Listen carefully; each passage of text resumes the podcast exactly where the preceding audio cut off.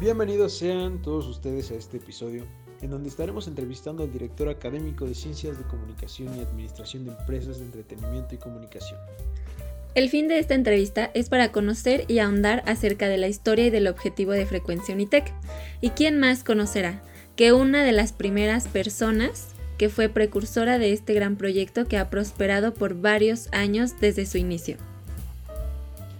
Nosotros somos Axel, Denise y un servidor, David, y esperemos que sea una entrevista donde nos llevemos un gran aprendizaje. Sea bienvenido, profesor Rogelio. Y empecemos con la primera pregunta. ¿Cuál es el objetivo de Frecuencia Unitec para sus alumnos?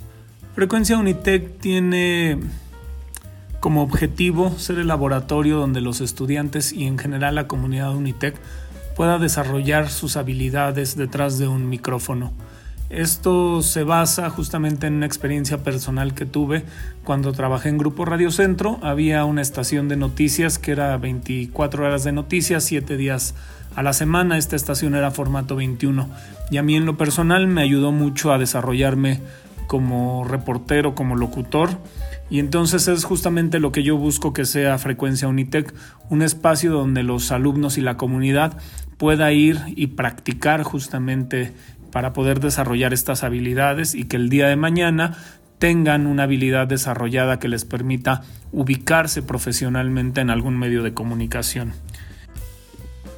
Muy interesante el compromiso que Frecuencia Unitec tiene con los alumnos, pero nos podría contar, ¿cómo es que nace Frecuencia Unitec? Eh, ¿Cómo nace Frecuencia Unitec? Frecuencia Unitec nace hace ya más de una década, justamente por la necesidad de tener un sitio donde los chicos puedan practicar.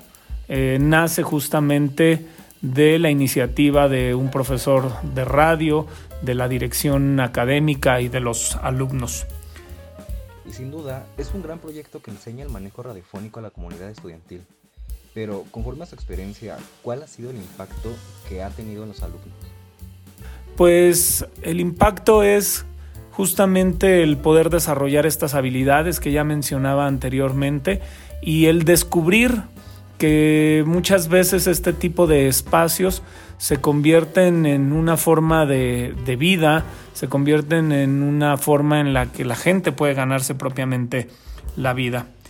Totalmente de acuerdo en que es un buen acercamiento al radio hablando profesionalmente, pero egresando, ¿qué herramienta brinda Frecuencia Unitec a sus egresados?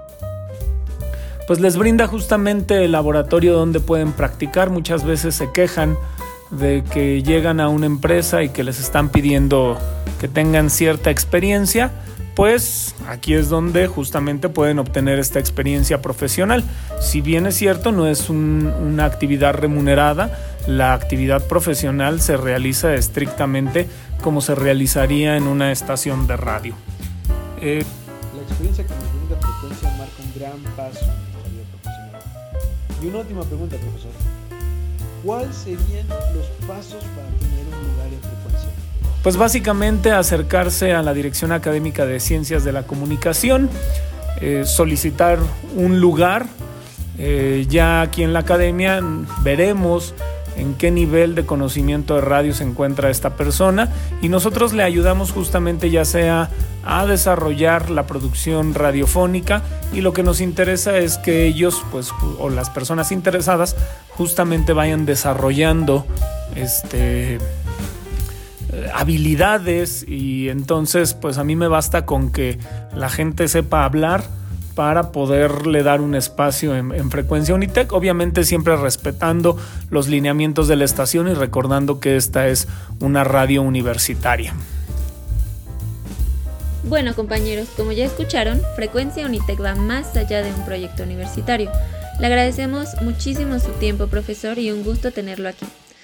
Hasta aquí termina nuestra entrevista, agradecemos su preferencia y nos vemos en el próximo episodio.